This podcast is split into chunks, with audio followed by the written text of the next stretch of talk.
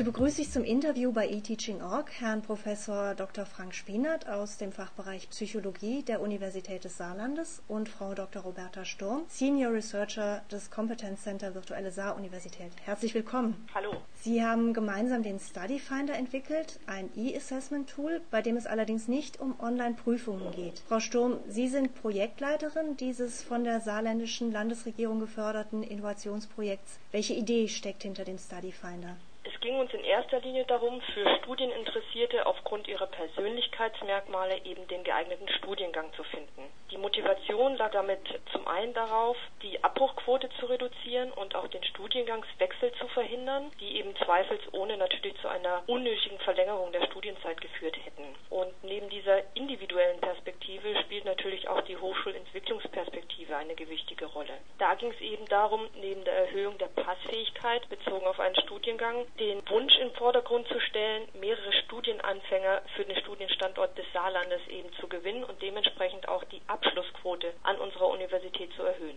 Herr Spinat, Sie sind als Psychologe an diesem Projekt beteiligt. Auf welcher psychologischen Grundlage beruht der Study Finder und wie sind Sie bei der Entwicklung vorgegangen?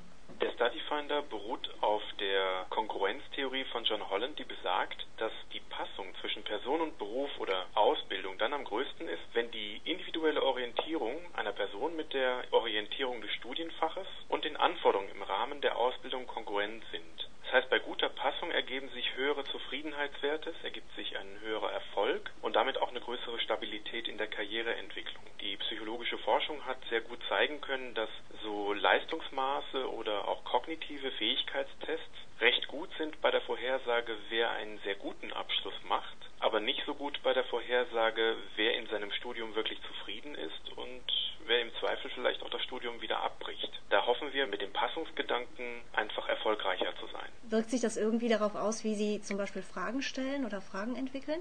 Bei der Testentwicklung kam es uns sehr darauf an, die verschiedenen Interessenbereiche, die Personen haben können, also beispielsweise ein intellektuell forschendes Interesse oder ein künstlerisch-sprachliches Interesse, so zu formulieren, dass sie mit einer gewissen Studienrelevanz Fragebogen eingegangen sind. Auf der anderen Seite haben wir die Umwelt, das heißt die Studienfächer eingebunden und haben über 170 Experten befragt, welche dieser Interessenaspekte in den einzelnen Studienfächern relevant sind. Und auf dieser Grundlage lassen sich individuelle Interessenprofile und Umweltinteressenprofile zusammenbringen. Das heißt, Sie haben den Test nicht allein entwickelt, sondern wirklich mit zahlreichen anderen Experten, auch Fachexperten. Ganz genau. Wir sind als Psychologen eigentlich nur die Begleiter eines solchen Projektes. Das heißt, wir helfen bei der Entwicklung der Inventare, aber wir sind natürlich nicht einschlägige Experten für jedes einzelne Studienfach. Sie müssen sich vorstellen, die Universität des Saarlandes hat 65 grundständige Studiengänge. Es wäre ja verrückt zu denken, wir wüssten in jedem einzelnen Fall, was da von besonderer Relevanz ist. Also das haben wir sehr eng in Zusammenarbeit mit den Fachvertretern gemacht. Ein zentraler Bereich des Study Finder ist ja ein Online-Test mit 48 Fragen zu persönlichen Vorlieben und Interessen. Welche Informationen bekommen denn Studieninteressierte, wenn sie den Test bearbeitet haben?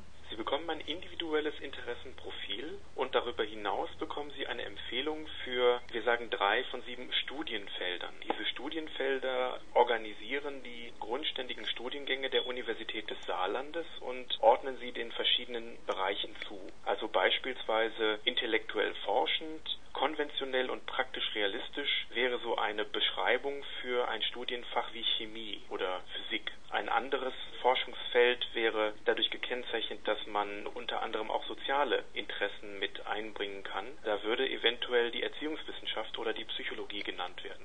Es dauert ja so etwa 10 bis 15 Minuten, den Online-Fragebogen auszufüllen. Wie aussagekräftig kann denn ein so relativ kurzer, automatisch ausgewerteter Test für ein so wichtiges Thema wie die Wahl des zukünftigen Studienfachs sein? Es dient sicherlich zunächst nur der ersten Orientierung. Das heißt, für jemanden, der mit einer großen Offenheit und einem grundlegenden Studieninteresse an dieses Tool herangeht, bietet es eine allererste Orientierungshilfe. Wir haben eine zweischrittige weitere Möglichkeit, sich hier Sicherheit zu verschaffen oder noch intensiver zu orientieren. Da werden wir vielleicht gleich noch drüber sprechen im Rahmen des Portals. Das heißt, der Interessentest ist nur der Einstieg und nicht schon das Ende. Der Diagnostik am Ende steht also nicht, du sollst Chemie studieren oder du solltest Psychologie nicht studieren. Wir können aber mit einer gewissen Zuversicht sagen, dass selbst dieser erste Schritt schon recht gut funktioniert. Wir haben 1400 Studierende befragt, die für uns den Test ausgefüllt haben und wir haben geprüft, ob diese Studierenden denn eine Empfehlung bekommen für das Studium, für das sie sich bereits entschieden haben. Das war in 84 Prozent der Fälle der Fall. Noch wichtiger scheint mir aber fast, dass besonders zufriedene Studierende, das hatten wir zusätzlich erfragt, eine deutlich häufigere Empfehlung für das Studienfach bekommen, das sie bereits studieren. Das heißt, hintenrum haben Stück weit gezeigt, dass die Zuordnung oder die Empfehlung eine gewisse Güte aufweist.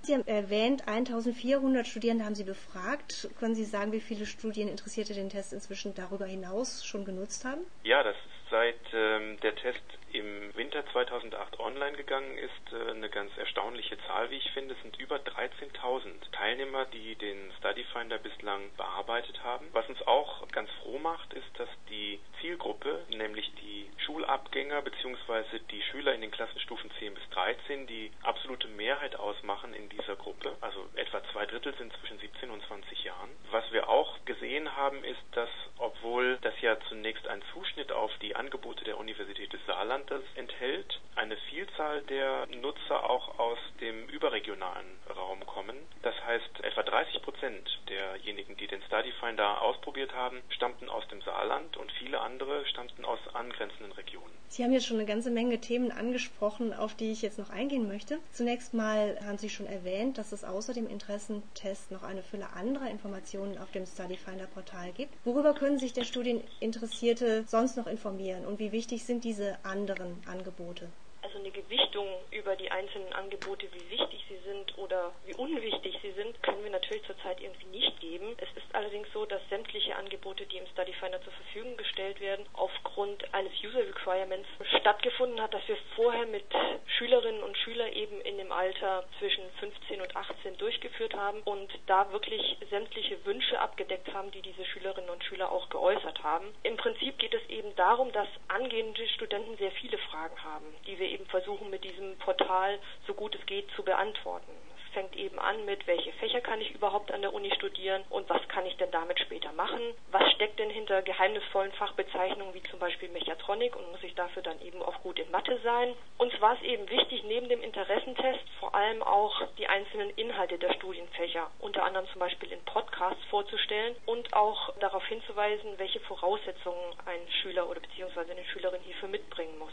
Darüber hinaus gibt es in individuellen persönlichen Success Stories von Absolventen der Universität des Saarlandes auch schon erste Berufsperspektiven, die eben nach dem Studienabschluss angesteuert werden können. Um die Hemmschwelle von Schülerinnen und Schülern zu reduzieren, dann tatsächlich mal live auf den Campus kommen zu müssen, bieten wir zum Beispiel mittels Virtual Earth oder 360-Grad-Panoramaaufnahmen die Möglichkeit, einen virtuellen Rundgang schon mal zu machen, um einen ersten Eindruck zu gewinnen, wie es denn tatsächlich auf dem Campus aussieht. Sämtliche Angebote, die es eben für Schülerinnen und Schüler von der UDS gibt, beziehungsweise attraktive Projekte zum Mitmachen, können Schüler dann eben auch auf unserer virtuellen Dependance in Second Life besuchen. Das studentische Leben außerhalb der Uni ist ebenfalls ein gewichtiger Faktor, sich eben zugunsten eines Studienorts zu entscheiden. Und deswegen haben wir neben dem Savoir-vivre die kulturellen Möglichkeiten und die Sport- und Freizeitaktivitäten im Saarland auch vorgestellt. Ganz wichtig und deswegen auch der inhaltliche Fokus ist, dass E-Learning-Inhalte tatsächlich auch schon mal die Möglichkeit geben, unverbindlich mal reinzuschnuppern, was einen denn tatsächlich im ersten Semester erwartet. Also zum Beispiel sieht man da 3D-Modelle und Schnittpräparate zum mikroskopieren, aus der Medizin natürlich, oder man hat die Möglichkeit, öffentlich-rechtliche Probleme in dem virtuellen Saarheim zu lösen. Also zukünftige Studierende sollen einfach alles rund ums Studium erfahren, welche Dinge sie unbedingt noch vor Semesterbeginn erledigen müssen und was natürlich auch für das bevorstehende Studentenleben im Saarland an sich wichtig ist. Gerade durch solche Informationen ist das Angebot natürlich sehr genau auf das Studienangebot an der Saar-Universität abgestimmt. Herr Spinat, Sie hatten ja eben gesagt, dass ein Großteil der Studierenden, die den Test bearbeitet, gar nicht unbedingt aus Saarland kommt, sondern aus angrenzenden Bundesländern. Was müssten andere Hochschulen beachten, die ihr Angebot nutzen wollen? Beziehungsweise was würden Sie auch Hochschulen raten, die etwas Ähnliches entwickeln wollen?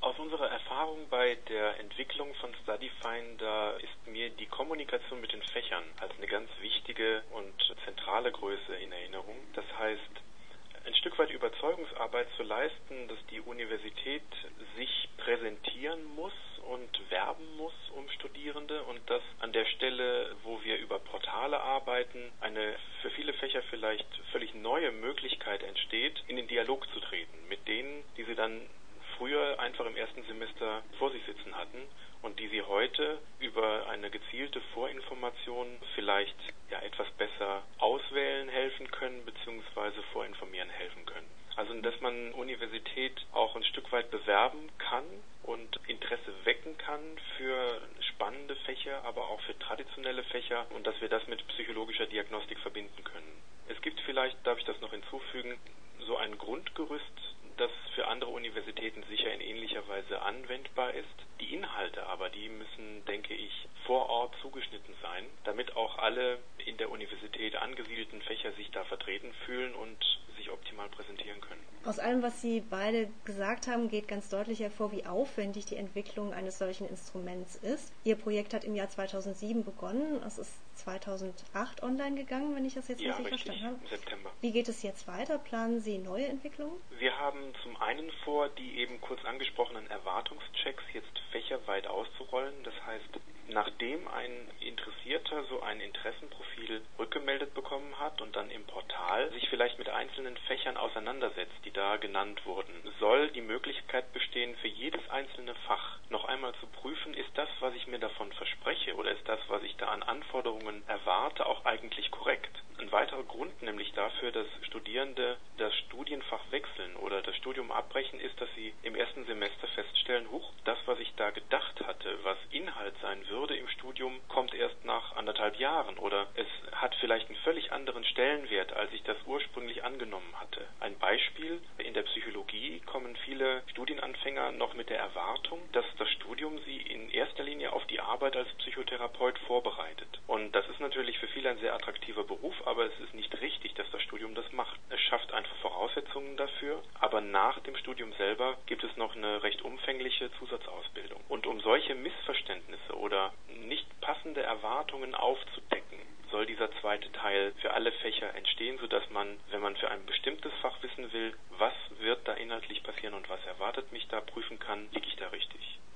Finder konzentriert sich ja auf die Phase vor dem Studium. Sie haben aber komplementär dazu auch noch ein weiteres Assessment entwickelt, das Studierende in der Studienabschlussphase bei der Berufswahl unterstützen soll. Welche Ähnlichkeiten und welche Unterschiede gibt es denn zwischen diesen beiden Instrumenten? Ja, genau. Sie sprechen das Future Consulting Projekt an. Das ist ein Projekt, das gefördert wurde von der Stiftung Europrofession und mit dessen Hilfe wir Studienabgänger, die sich für den Bereich des Consultings, also Beratertätigkeit, interessieren, und zwar sowohl im Bereich IT als auch im Bereich Human Resources, haben hier die Möglichkeit, sich sehr intensiv mit den beruflichen Anforderungen und Möglichkeiten im Beratergeschäft auseinanderzusetzen. Das war ein sehr spannendes Projekt, denn hier haben sehr viele Praktiker und ehemalige Studierende, die jetzt im Beruf sind, erzählt und beschrieben, was tun sie eigentlich, was macht ihren Alltag aus, was macht die Reize, was macht die Herausforderungen ihres Berufs aus. Und das haben wir zusammengebracht in eine ähnliche Plattform, wie wir das für den Study Finder konzeptualisiert haben. Das heißt, auch hier kann ein Student, der sagt, ach, das Beratergeschäft könnte etwas für mich sein, sich mit Hilfe von Interessen und weiteren persönlichkeitsdiagnostischen Methoden prüfen, das eventuell etwas, was zu mir passen könnte. Außerdem kann er einen Einblick gewinnen in die Beraterlandschaft, das heißt eine Reihe von Unternehmen präsentieren sich hier und kann wiederum anhand von persönlichen Erfolgsstories schauen, was ist denn da an Bandbreite von Inhalten alles machbar. Das kommt mir jetzt nochmal erheblich komplexer vor, weil wahrscheinlich ja auch das so ein Berater noch viel weniger spezifisch ist als Studienfächer oder Studienfachangebote. Jein. Auf der einen Seite geht es mehr in die Tiefe. Die Vielfältigkeit innerhalb der verschiedenen Beraterbereiche oder Sektionen ist natürlich groß. Trotzdem gibt es Gemeinsamkeiten. Es gibt zum Beispiel die Notwendigkeit, viel zu reisen, die Notwendigkeit, mit einer Vielzahl verschiedener Kunden kommunikativ tätig zu sein. Es gibt bestimmte Anforderungen an die fachlichen Kompetenzen oder zum Beispiel das Übersetzen von komplexen Zusammenhänge in eine Sprache, die ein Kunde nachvollziehen kann. All das sind Kompetenzen, die sich schon ganz gut verdichten lassen. Außerdem muss man sehen, das Beratersegment ist ja nur ein Teilbereich aus der Vielfalt der Jobs, die sowohl für Psychologen als auch für andere Berufsabgänger möglich sind. Da könnte man also noch zahlreiche neue Profile weiterentwickeln. Man könnte eine Vielzahl weiterer Profile hier noch mit ins Boot nehmen, ganz genau. Wenn man es auf die Beratung konzentriert, dann wird es schon recht komplex. Aber es ist eben für den Studierenden eine wirklich profunde Quelle, sich vorab über die Möglichkeiten in diesem Job zu informieren zwei sehr umfangreiche, komplexe Assessments, die Sie da entwickelt haben. Zum Schluss die Frage, was hat Ihnen denn bei diesem Projekt am meisten Spaß gemacht oder hat Sie etwas ganz besonders überrascht dabei? Was mir persönlich sehr viel Spaß gemacht hat, ist der Dialog mit den Fächern. Also die Universität, die ich zu kennen glaubte, stellte sich nochmal in einer ganz neuen und vor allem sehr vielfältigen Art und Weise dar. Bei 65 grundständigen Studiengängen haben sie eine wirklich ganz bunte Landschaft von Angeboten, die eine gemeinsame Grundlage haben, nämlich die wissenschaftliche Ausbildung, die sie befähigen soll, dann in entsprechenden Berufen zu arbeiten. Und dennoch sind die Interessen, die sie dort umsetzen können oder beziehungsweise die Anforderungen, die es ihnen ermöglichen, dort erfolgreich zu studieren, so vielfältig, dass es kaum vorstellbar ist, dass das alles unter einem Dach beheimatet sein kann. Und trotzdem ist es der Fall. Die Frage richte ich natürlich zum Abschluss gerne auch nochmal an Frau Sturm. Gab es für Sie auch noch neue Erkenntnisse? Haben Sie was Neues gelernt im Rahmen Ihrer Tätigkeit? Neu habe ich gelernt, dass wie Herr Professor Spinert gerade schon sagte, trotz der unterschiedlichen Angebote, die wir hier an der UDS haben, alle wirklich sehr gewillt waren, Schülerinnen und Schüler entsprechend anzusprechen. Es tatsächlich eine Vielzahl an Angeboten auch schon gibt, die man einfach nur mal sammeln musste und eben im Rahmen von so einem Schülerportal auch nach außen wirksam darstellen sollte und alle sehr viel Spaß daran hatten, eben zum Beispiel die Podcasts über ihr eigenes Studienfach ja, zu entwickeln oder sich darin zu präsentieren. Ihnen beiden ganz herzlichen Dank für das spannende Interview und alles Gute noch für Ihre interessanten Projekte.